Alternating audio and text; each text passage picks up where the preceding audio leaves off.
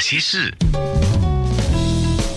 那些我们一起笑的夜，流的泪。是啊，我们一说起这个话题，就很多人很想知道了啊。欧伟毅，那些人那些事，今天是一些心事二。我们说到刘文正啊，在八四年不是离开了娱乐圈哦。其实那个之前啊，每个人当然觉得。你为什么要离开？你如日中天呐，你很红啊，那你为什么不玩了啊？那个那个时候难道一点预警都没有的吗？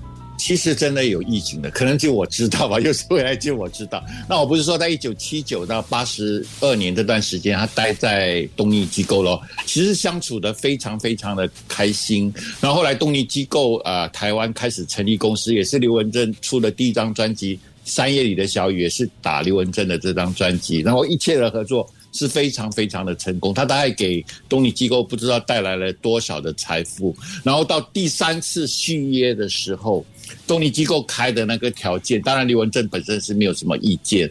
可是呢，那个时候另外还有一家公司，就真正的宝丽金唱片公司就来挖角了。啊，我这就是直接把故事给说出来。然后挖角出的时候，比东尼机构的第三次续约的那个条件哦，还要高出整整两倍。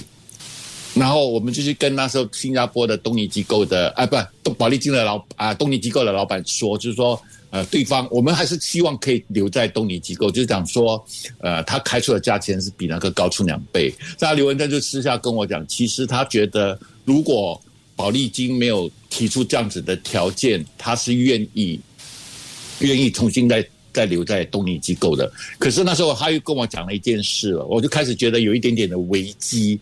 他说：“你知道吗？我一直没有跟你讲，我从我一开始一九七五年唱歌的时候，我只给我自己十年的时间。”他说：“我十年后，我绝对不在唱歌这条行业上面，我可以退居到幕后，可是我就是不要再走幕前。”我就问他为什么？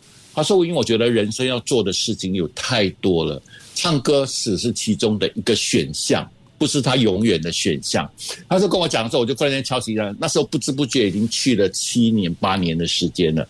在一九八二年的时候，在一九八二年，我还记得他在新加坡开了第一次个人的大型的演唱会。然后我那天还帮他庆生，然后那个晚上他就跟我讲说：“我跟你讲哦，我还剩两年哦。”然后他就跟我这样子讲这句这句话，当时就叫预警。可是那那一年他也就签下了宝丽金的唱片公司，因为东尼机构的老板以为刘文正在跟他开玩笑，因为他给的已经是天文数字，就宝丽金给他的是更加天文天文的数字，所以他就过去了宝丽金唱片。那过去了宝丽金唱片之后呢，基本上。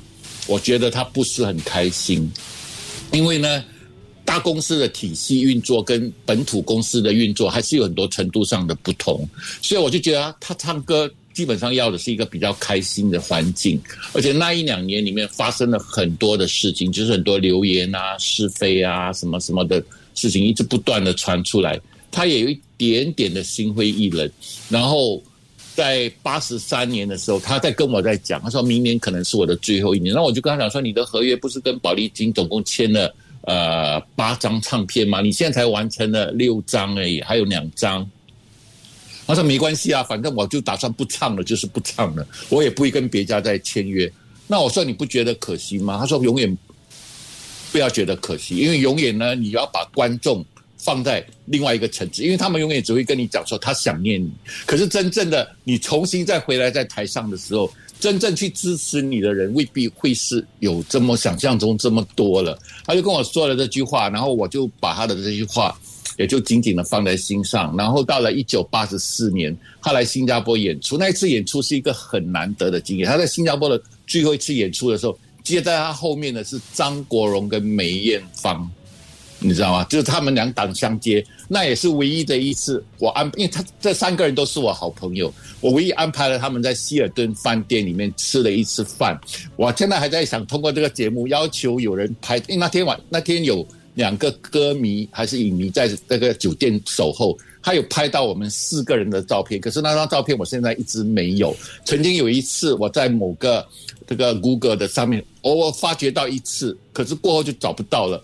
我希望今天那个歌迷如果有看到这个节目，你如果帮帮忙，可以把那张照片传给我，我真的觉得很珍贵。那时候他就当面跟跟张国荣讲说，他已经不太想唱了，他也跟梅艳芳说这句话，所以这个其实是一个蛮大的秘密。然后这个在现场还有一个呃，现在跟我偶尔会搭档做主持的伟林，他也在现场的，所以我们都有听到这句话。然后我要说的最后的最后一个重点就是，一九八四年他到了新山去表演，那天呢，他一到了新山就发高烧，烧到三十九度多。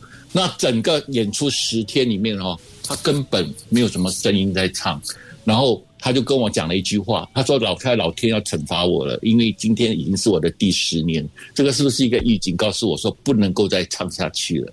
然后就跟我讲了一句话。从那个新山那一档结束之后，他真的把所有的唱片合约，包括印尼的、包括菲律宾的，全部都推掉了。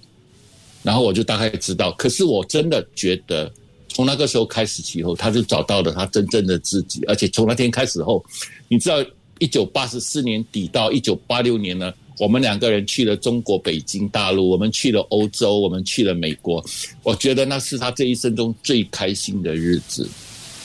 说到这边。大家你满意了吗？不是不是不是，呃，我我我的大脑操作是这样，你在讲你的时候，我在听，然后我脑子会有自己一些想想象的画面呢。我就觉得刘文正这个人是非常理性的，但是能够把歌唱的这么好的人，完全理性是不可以的，因为你要演艺人员啊，像你刚才提的好几号人物张国荣这些，他们都有很感性的一面。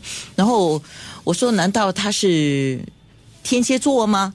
我刚才他是天蝎座啊，对，所以你 你在讲的时候，我就去搜索嘛。你现在很容易啊，一搜索，其实他快要生日了，十一一个月后嘛，十一月十二号他生日，他是天蝎男，啊，他他他他符合了我认识的天蝎座的男性的特点，呃，他要他要做什么是谁都挡不住的。